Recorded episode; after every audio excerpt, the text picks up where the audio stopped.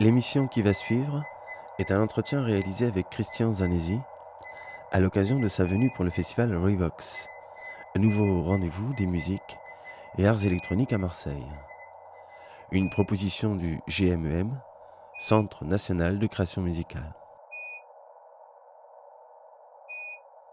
Christian Zanesi est compositeur, ancien élève de Pierre Schaeffer et responsable du groupe de recherche musicale de l'INA. Depuis les années 90, il puise son inspiration dans la rencontre poétique avec des sons remarquables. Entretien avec Christian Zanesi.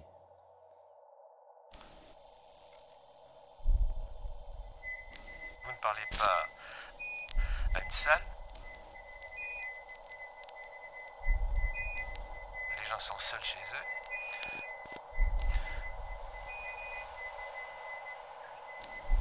Parlez pas à un groupe de gens réunis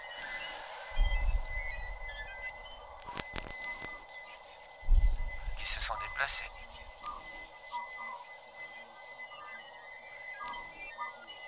Vous parlez à des gens qui sont isolés, isolés comme vous.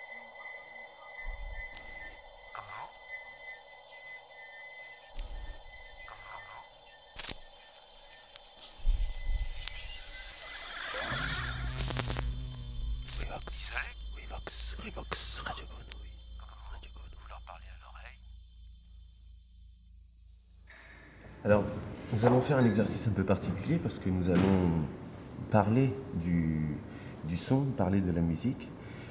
Et il n'est toujours pas, évident non, de mettre des mots sur, euh, sur les arts et particulièrement sur, sur la musique. Parfois et souvent, ce sont les critiques qui mettent euh, les mots sur les arts. Par exemple, en danse, la critique a nommé quelque chose qui s'appelle la non-danse. Et cela fait une histoire, une histoire des arts.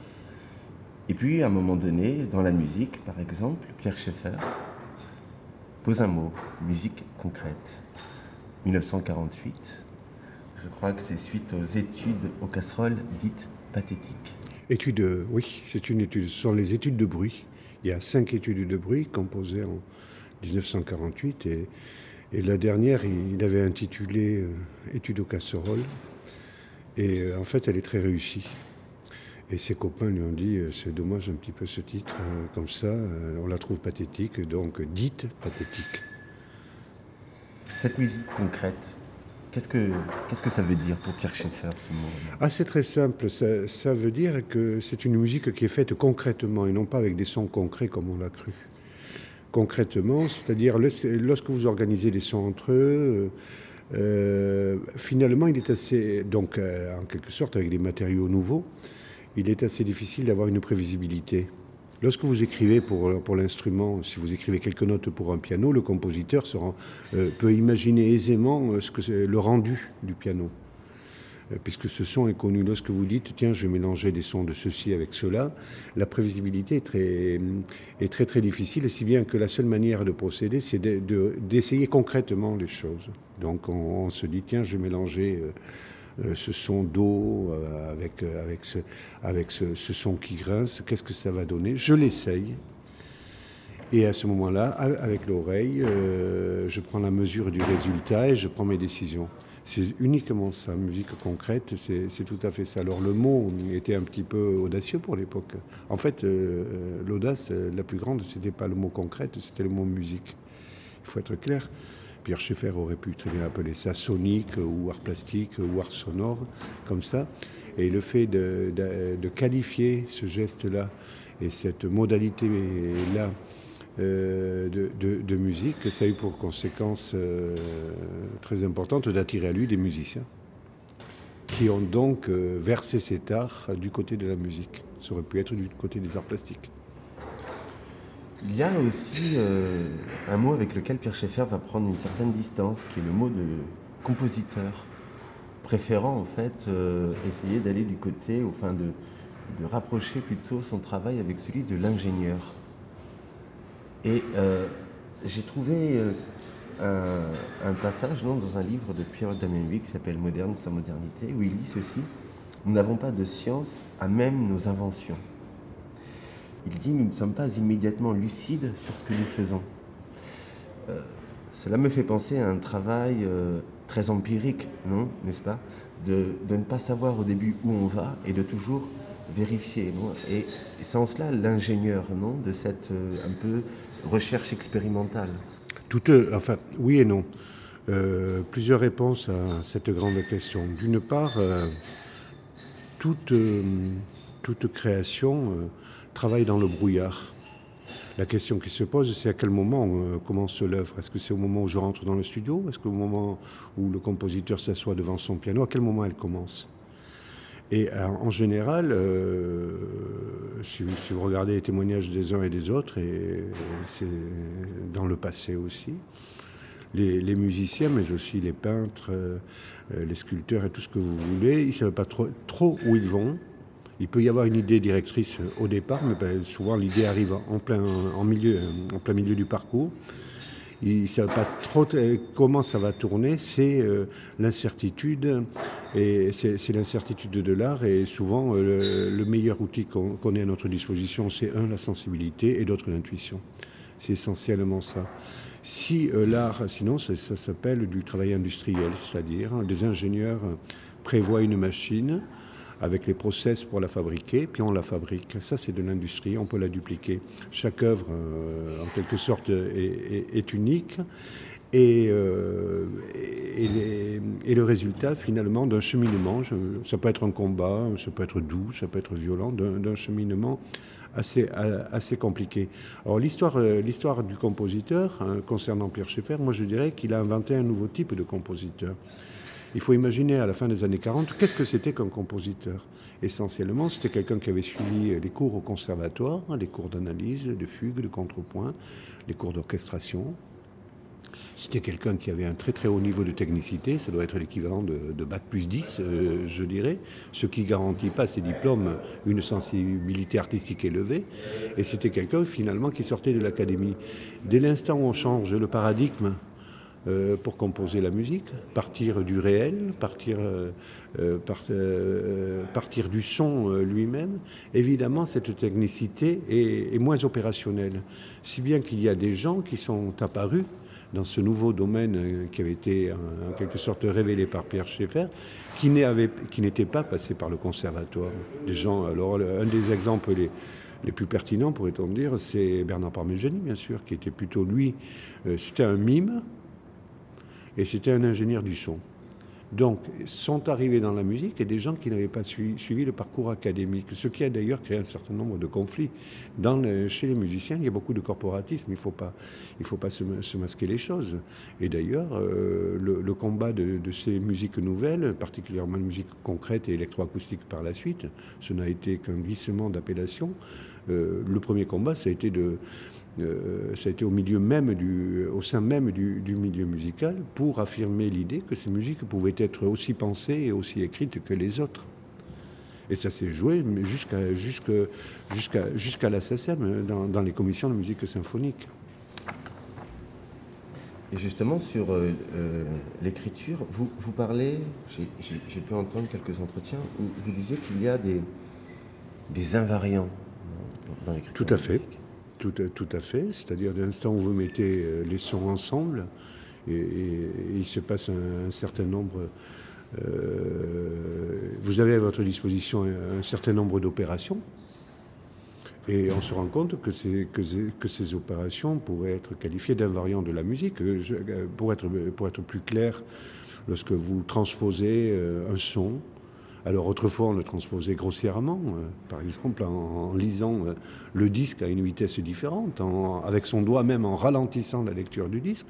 Donc c'était grossier, mais finalement, vous intervenez sur la hauteur. Vous savez très bien que lorsque on, ralentit la lecture euh, du support, la, hauteur change. Donc on avait une action en quelque sorte sur la hauteur.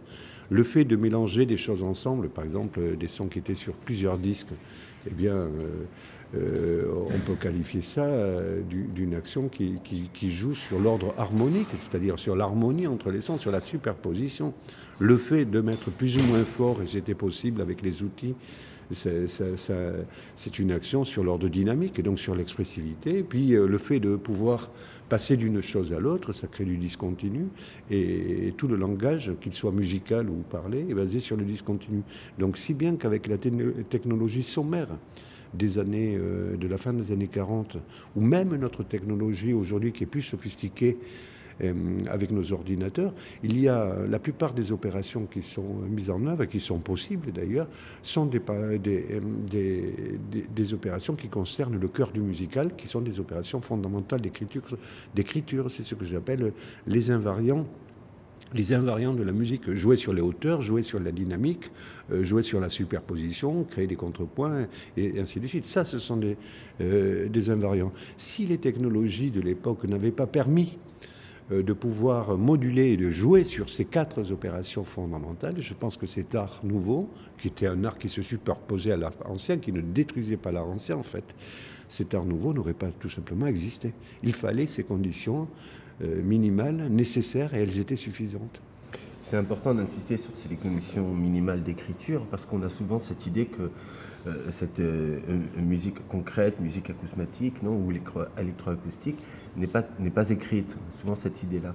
Et il y a un des compositeurs importants, François, François Weil, qui a, qui a lutté non, longtemps Tout pour à fait. faire reconnaître l'écriture. Tout à fait. Ce qu'on appelle dans ce cas-là l'écriture, c'est au sens le plus large des, du terme, c'est-à-dire que ce qui est mis en œuvre est pensé, est raisonné et, et réfléchi. on écoute ce qu'on a fait, on se dit ah non là c'est pas assez rapide, je vais, je vais accélérer le mouvement. Là au contraire je vais dégraisser. Là je vais tiens là je vais faire juste un son solo à cet endroit-là. Ce sont c'est ce qu'on appelle l'écriture musicale. Euh, c'est pas simplement l'écriture, le graphisme, c'est l'opération essentielle. Comme on dit qu'un film est écrit ou pas, écrit. Hein. Donc euh, voilà.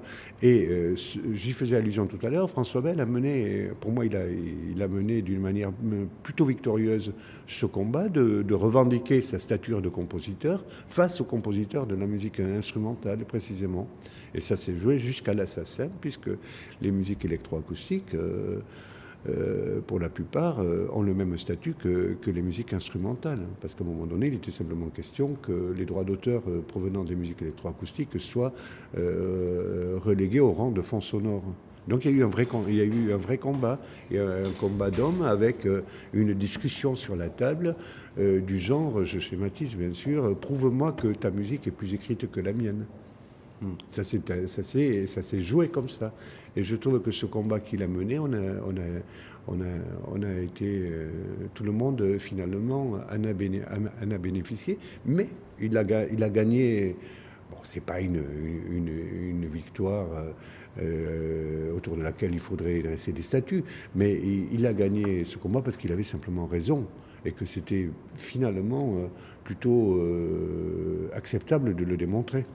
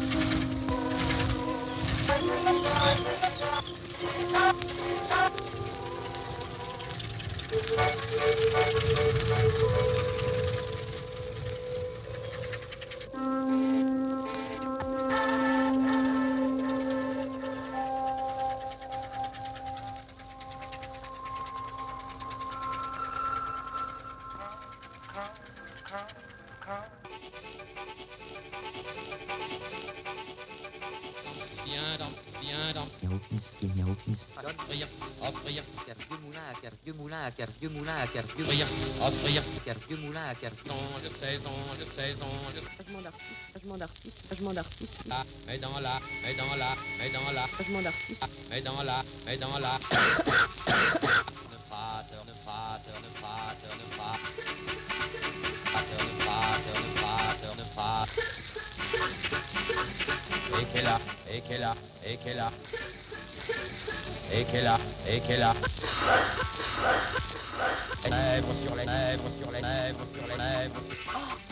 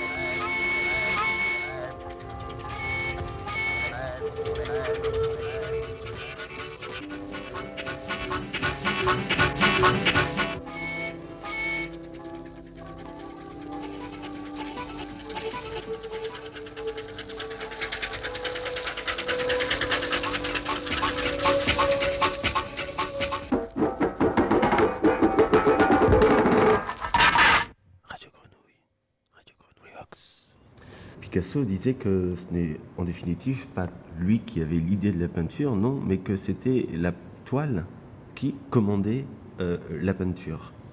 Euh, et il me semble que dans votre approche, non, de votre travail, vous êtes un peu dans cet euh, angle-là, qui est que c'est le son, le devenir du son, non, qui décide de l'œuvre.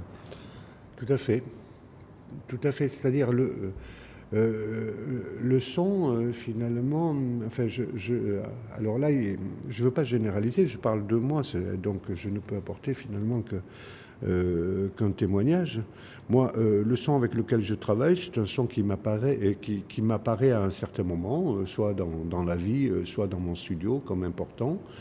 Et euh, ce son-là, il convient de, il, convient de l'écouter, mais de, l'écouter hum, au sens prospectif du terme, le, ressentir plus exactement, sentir en lui son potentiel de développement, je le dirais comme ça. Et finalement, je me suis rendu compte, alors c'est peut-être une, illusion, mais en tout cas je travaillais comme ça, c'est que on n'a que ça, on a le son et rien que le son. Et toutes les idées qu'on peut avoir de la vie, euh, des idées que, que je qualifierais extérieures à la musique, euh, des idées politiques, des idées sociales, hormis de recourir à du signifiant direct comme des textes euh, ou des voix ou comme ça, finalement, d'une certaine manière, elles vont se retrouver dans le travail. Et au fond, la, seule chose que, nous avons, c'est le son, c'est les sons qui jouent entre eux, c'est les ressentir pour pouvoir euh, organiser une forme, pour pouvoir organiser une sorte de communication. Et, la, difficulté du travail, s'il y en a une, c'est d'être euh, en phase avec ce son, c'est-à-dire c'est d'être le plus près possible de ce son-là. Moi, j'entends un son, euh, j'imagine immédiatement euh, avec quoi il peut, il peut s'accoupler, j'imagine quelles sont ses propriétés. Donc, c'est pas n'importe quel son.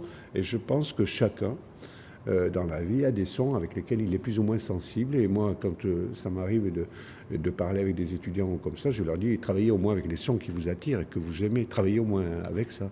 Je sais qu'il y a des compositeurs euh, dans une attitude peut-être plus cajun, de, je parle de, de John Cage, peuvent travailler avec n'importe quel son. Ils sont plutôt vers, vers, vers une pensée plus structuraliste en quelque sorte. Donc moi, ce que je dis, j'apporte un témoignage, je dis, moi je fais comme ça, vous faites comme vous voulez. Mais je sais que écouter profondément le son, le ressentir dans ses propriétés physiques, euh, et ça va embarquer tout le, reste de, tout le reste de vos sentiments et de vos idées. Est-ce qu'on pourrait dire qu'il s'agit pour vous de, de- d'entendre le son dans le son? C'est-à-dire d'entendre que le son. D'entendre que, que le son. Euh, synthétiser, en, quelque sorte, bien entendre le son, c'est synthétiser une analyse, c'est le ressentir, c'est ça.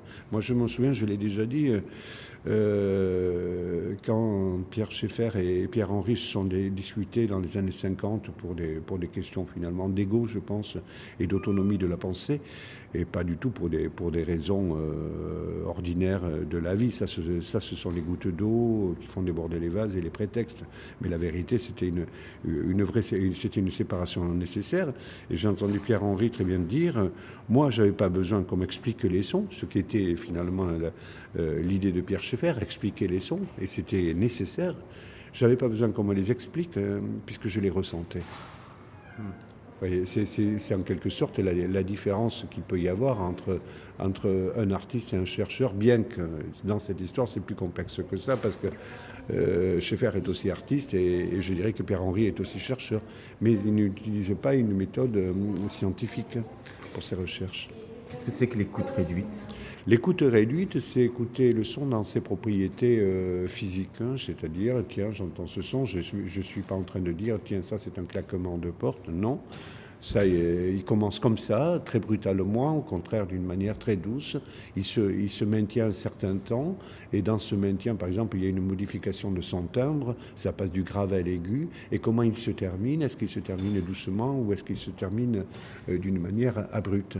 Ça, c'est l'écoute réduite, c'est-à-dire c'est euh, écouter, les sons dans, ces différents paramètres, en quelque sorte, desquels on pourrait euh, déduire, euh, sinon une structure, du moins un, devenir. C'est ça aussi, écouter les sons. Mais moi, je pense qu'écouter les sons, dans, ce- dans, dans cette écoute réduite, c'est un moment nécessaire, mais, c'est une vieille question, d'une certaine manière, qui n'annule pas finalement ce que, ce que le son charrie, euh, charrie avec lui aussi D'image, par exemple d'images et des choses comme ça. Et là, on rentre dans, dans un niveau de per- perceptif très très complexe, si bien que, euh, je l'ai déjà dit, euh, je crois que l'outil intuitif est le, plus, est, est le plus efficace pour travailler, parce que si vous voulez analyser en permanence tout ce qui se passe, eh bien, ça, ça- ça- ça- ça fait, euh, ça fait un effet fractal. L'analyse amène une autre analyse, et finalement, vous, êtes, vous faites du surplace. Il faut agir. Il semblerait que vous cherchiez malgré tout à désimpliquer non, votre travail de toutes les procédures rhétoriques qui seraient justement des références à des extériorités du son, l'image ou des messages. Ou Voilà, sens. voilà, c'est ce que je dis. Il faut, il faut. Qu'est-ce qui fait qu'on décide de mettre ce son après celui-là ou celui-ci avec euh, celui-ci? C'est, à mon avis, euh, euh, à mon humble avis, il ne faut pas se baser, bien que ça puisse être à un moment donné une, une certaine béquille ou une barre de danseur. Il ne faut pas trop se baser sur l'extérieur, sur les idées, sur l'idéologie, sur, euh, sur, par exemple, moi je connais des compositeurs qui, pour organiser leur travail, euh, racontent une histoire avec des personnages. Ils disent ce personnage est un perso ce son est un personnage de pouvoir, euh, celui-ci est un personnage de soumission, ou comme ça, puis je vais les organiser. C'est une possibilité, mais ça ne va pas très très loin. Il y a à un moment donné une, une logique euh, une logique qui est une logique vitale, qui est une logique de vie qui est supérieure à ce genre, qui est supérieure à, ce niveau qui pourrait éventuellement permettre de commencer un travail.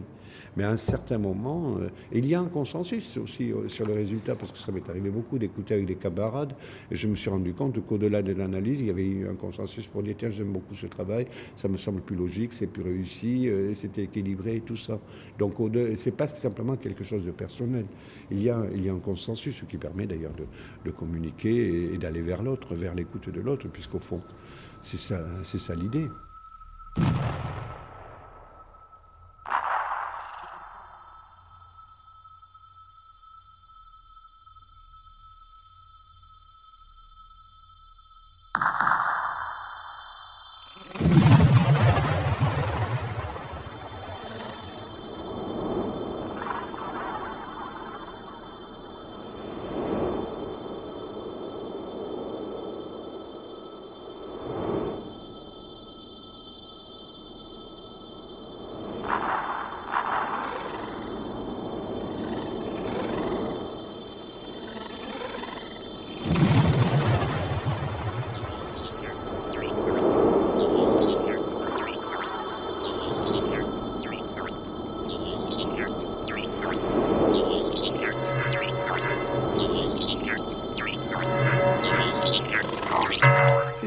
dans la vie.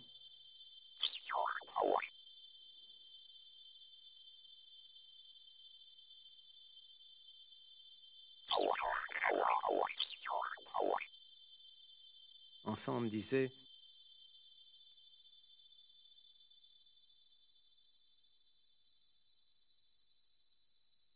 Qu'est-ce que tu veux faire dans la vie?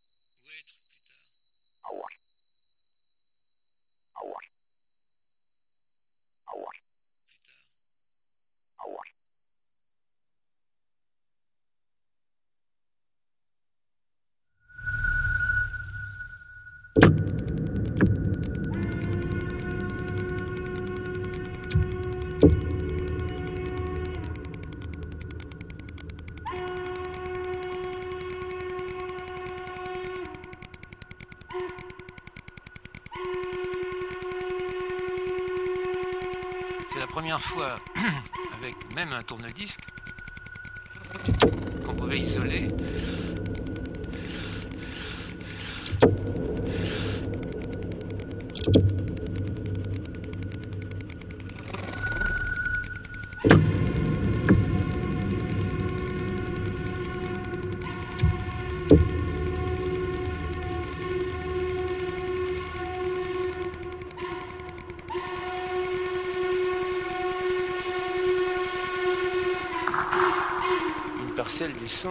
Indéfiniment répétée et arrachée à son contexte.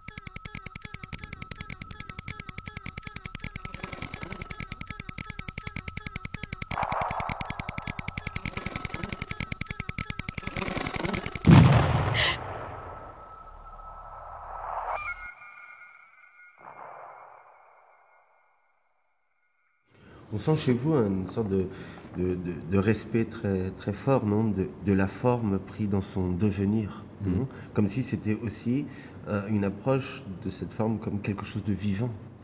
Tout à fait. En plus, euh, je, je- je veux dire, mais c'est pareil pour le cinéma, pour tous les arts qui sont euh, qui se déploient dans une certaine durée. euh, la- la- L'aspect formel, c'est-à-dire l'énergie, comment elle se déploie dans le temps, on peut le dire. Euh, co- comme ça, c'est essentiel. C'est ce qui maintient l'intérêt de l'écoute, c'est ce qui permet de, créer du désir d'a- d'aller plus loin. euh, euh, c'est- comme un mécanisme, c'est comme un mécanisme secret qui, permet de, traverser le temps. Donc, alors par contre, il n'y a pas de recette, il n'y a pas de, recette miracle, et, c'est effectivement euh, la forme dans ce sens-là, c'est-à-dire c'est- ce déploiement dans le temps, elle est liée profondément à la nature du son ou des sons que l'on utilise, bien évidemment. Donc c'est tout ça qui se met en œuvre. Davantage la forme que le temps. Euh, oui, moi, euh, le, le- le- le temps, euh, l'image qui m'était venue à l'e- à à l'esprit, c'est comme si on demandait à un marin de, de parler de l'eau. Le marin, ne parle pas de l'eau, il parle de la mer. Et quand il parle de la mer, hein, il parle, il, parle de la forme de la mer. C'est-à-dire qu'elle est agitée, euh, qu'elle est, qu'elle est étale, qu'elle est, euh, est comme ci ou qu'elle est comme ça. Mais c'est pareil. Le temps de la musique, c'est celui-là, c'est plutôt la forme du temps. Et c'est pas un temps chronométré, c'est pas un temps euh, théorisé, bien qu'on puisse le faire. Mais finalement, je me suis rendu compte euh, euh, que, assez paradoxalement, euh, on s'occupait très peu du temps quand on, est, quand on composait de la musique. Mais on s'occupait de la forme. La forme, c'est le temps. On s'occupait de la forme parce que euh, dans un passage où il y a beaucoup d'informations très, très agitées, euh, très, très, très, très rapide et tout ça, le temps se dilate, il y a beaucoup d'informations, on a l'impression que ça dure plus longtemps, et ainsi de suite. Donc le temps en soi, il n'existe pas, ce n'est pas une valeur, une valeur étale comme un chronomètre. Non, non, non. C'est, on se rend compte que de temps en temps, des pièces qui, étaient qui nous, nous ont paru très très courtes, alors qu'elles duraient quand même un, certain temps, au contraire d'autres qui étaient d'un ennui, par exemple, si on crée de l'ennui, le temps va paraître très long. Donc c'est pas, c'est pas l'important le temps. Ce qui est important, c'est, c'est la manière dont les sons ont de s'articuler, d'avancer dans, d'avancer dans le temps. Après celui-ci, qu'est-ce qui se passe, qu'est-ce qui se passe, qu'est-ce qui se passe, et de créer donc du désir de, euh, d'aller plus loin. Quoi. Si on parle de forme, alors on parle aussi du coup de, volume. Et tout de suite, on est dans une approche du son très tactile, non? Oui, tout à fait. Alors, euh, la forme, ça peut être aussi le cadre. hein. Par exemple, Michel Chion, euh, pour citer Michel, aime bien poser un cadre. Par exemple, le cadre euh, symphonique avec quatre mouvements. Donc, c'est- en sorte une, assistance euh, euh, à la composition, puis c'est une référence à l'histoire. On sait très bien que l'esprit va être mobilisé pendant un certain temps euh, sur un mouvement lent, ensuite un mouvement rapide, comme ça. Mais ça, c'est pas la forme, c'est un cadre. Ou, la forme d'une messe avec un certain nombre de mouvements, ou au contraire une forme d'un seul mouvement, ainsi de suite. Donc il y a des cadres, mais la forme dont je parle, c'est réellement la forme que prend la musique. hein. Alors tactile, eh bien, euh, ben oui, je pense que euh, tous, les, hum, tous les niveaux se rejoignent à, un- certain endroit, hein. c'est-à-dire le son étant, étant quelque chose de physique, euh, on ne le voit pas, mais il est là, hein. il touche nos oreilles, mais il touche aussi notre peau, notre corps, et en ce sens-là, il y a un contact physique avec le son. Et, ce contact physique nous renvoie à notre, à notre origine même. C'est-à-dire entendre, c'est toucher de loin. Et ça convoque euh, une, oreille, très ancienne, qui est l'oreille primitive, qu'on a toujours à disposition, bien sûr, euh, qui est une oreille de la survie, parce que si, je suis seul et quelque chose s'approche de moi dans mon dos, c'est un danger, c'est un prédateur, et s'il me touche euh, réellement, c'est trop tard pour moi. Donc il faut qu'il me, touche d'abord avec le son, et ça me donne un, un- certain moment pour m'échapper, pour... euh, et pour, pour survivre. Donc jouer avec les sons, euh, jouer avec l'audition, jouer avec la spatialisation des sons, c'est à la fois très moderne et à la fois très très primitif. Il y a quelque chose de primitif dans ces musiques, très très primitif. Mais c'est pas un primitif comme un retour à, c'est un primitif comme une, une réactivation de quelque chose qui est en nous. De, il y a plusieurs oreilles en nous. Oui, c'est comme si c'était une défonctionnalisation des organes, une refonctionnalisation des fait, organes. tout à fait. C'est en ce sens-là que je dis que, que c'est très complexe parce qu'il est très difficile d'analyser à chaque instant tout ce qui se passe. Mais ce que je sais, ne- donc celui qui fait le, le compositeur, mettons des guillemets, est lui-même euh, son propre public, son propre auditeur. Donc c'est à lui de ressentir ces choses-là qui seront quand même ressenties euh, par les autres auditeurs. Et euh, à un moment donné, et on peut basculer très vite dans une musique d'un niveau à l'autre, d'un niveau du danger à un niveau plus culturel, vous voyez. Et tout, ça, évidemment, ça, crée plein de euh, plein d'intérêts, plein d'intérêts, bien sûr. Pour revenir sur, euh, Picasso, quand on disait qu'il, que c'était la, toile qui commandait non, son geste sur, de peindre, il y a aussi euh, cette idée que finalement, avec le, le- le cubisme, il a formé un œil, non? Formé un regard. Qu'est-ce que vous pensez de cette idée de la transformation de la sensibilité collective, par exemple? Est-ce que c'est quelque chose qui est de l'ordre d'une fiction ou c'est quelque chose auquel vous croyez? Qu'il peut y avoir une transformation de la Bien sensibilité sûr, collective? bien sûr. Par exemple, les, euh, on connaît très bien euh, les, les premiers films. euh, C'était quoi? L'entrée du train en gare de, de Ciotat. Les, euh, les, les- les gens qui, qui ont vu ce film avaient très peur en- que, que le train rentre, rentre dans, Dans dans la la salle de cinéma. Donc euh, la première fois, ils ont eu cette sensation. Ensuite, ils l'ont plus. Donc ils ont accepté euh, ce défi. Pareil pour le montage. Euh, pareil pour le- les- tout ce qui, sont les ellipses du cinéma. Euh, on voit une scène et puis une autre scène et, notre esprit, euh, notre esprit réalise entre les deux scènes ce, qui manque. Je pense que certains films qu'on voit aujourd'hui, on les montrerait à, des gens dans un roman de SF, à des gens des années 50, ils ne comprendraient strictement rien parce qu'il y a eu euh, une appropriation euh, collective du, langage de l'écriture du cinéma. Il en est de même pour, la musique, bien, sûr. il en est de même. Euh, à chaque fois qu'il y a une sonorité nouvelle, des nouveaux instruments, on sait très bien comment Berlioz, qui mettait beaucoup de, de, de cuivre et tout ça, euh, ça, ça choquait les gens. Puis il y a évidemment, évidemment une acculturation, euh, une acculturation euh, aux éléments nouveaux. Quand Picasso fait, fait- fait le cubisme, qu'est-ce qu'il fait? Il, il décale le regard en quelque sorte. Il décale, il décale simplement le regard, mais il, le fait avec, euh, euh, be- be- beaucoup, d'intelligence et, de génie, bien sûr. Et décalant le regard, il permet de renouveler le regard. On voit bien qu'il s'agit quand même euh, d'une femme, mais il nous propose, peut-être de voir là aussi quelles sont les invariants du, du personnage qui est peint, en, éclatant euh, complètement l'image.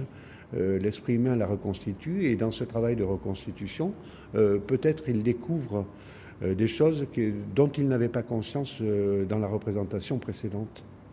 C'est de ça qu'il s'agit. Décaler, les choses, c'est pas pour choquer ou c'est pas pour se montrer singulier, mais ça permet de reconsidérer ce qui est regardé. Et cette, euh, cette manière de, présenter donc euh, euh, le sujet le, sujet peint a d'autres conséquences parce que déstructurant cette image, ça donne des effets de lumière, ça donne donc il y y a une inventivité autour et c'est en ce, en ce sens-là qu'il dit c'est la toile. C'est la toile qui lui dicte ce qu'il y a à faire. En fait, c'est pas la toile, c'est ce qui est mis sur la toile qui lui dicte que de, la même manière. Moi, c'est pas le, support qui, qui- me dicte ce que j'ai à faire, mais c'est le son qui est enregistré sur le support. Par contre, euh, c'est clair que euh, il ne faut pas croire que, enfin c'est un exemple, mais je le redis, il ne faut pas croire que quand le peintre rentre dans, sa tête- dans son atelier, qu'il met une toile euh, vierge sur le, sur le chevalet, elle est, elle est, euh, cette toile, elle n'est pas vierge. Il a tout un travail à faire pour qu'elle devienne blanche. Il ne faut pas croire. Il faut qu'il se dégage de plein de trucs qu'il a à l'intérieur de lui. Le silence du studio, euh, euh, c'est pas quelque chose qu'on convoque parce qu'on a fermé la porte. C'est bien, c'est bien autre chose. Euh, Dans, à l'intérieur de nous, il y a beaucoup, beaucoup de bruit. J'entends bruit par des, des parasites qui nous empêchent d'être réceptifs à ce qui va advenir. Et c'est pareil pour le peintre. Le premier travail, c'est de rendre la toile blanche. C'est ça le premier travail. D'ailleurs, vous précisez que souvent les sons que vous rencontrez, non, sont des sons du quotidien que vous n'aviez pas jusqu'à Voilà, présent voilà. Moi, je, je procède, euh, enfin jusqu'à présent, je, procède plutôt comme ça, c'est-à-dire à un moment donné, il y a un son qui apparaît euh, comme digne d'intérêt, alors qu'il était là, que nous n'avait pas écouté, soit parce qu'on n'était pas prêt, parce qu'on était dans d'autres projets, et il apparaît comme une nécessité. Moi, je revendique pas une écologie des sons, je revendique pas une espèce euh, euh, d'aventure euh, lointaine autour du son, mais je, je respecte fort, euh, je respecte. Là, je viens de voir passer Christophe Ruesch. Il est allé à Tchernobyl enregistrer des sons. Ça m'intéresse au premier chef ce qu'il a fait. Où j'ai des amis qui sont allés récemment euh, en Amazonie pour, euh, pour, pour aller prendre des, euh, des, des oiseaux et, des mammifères euh, étonnants. Je respecte, mais moi, je prends avec ce que j'ai autour. Et il y a énormément de richesse au- autour, hein, bien sûr. Merci Christian Zanesi. Merci à vous. Je fais le clap de la fin.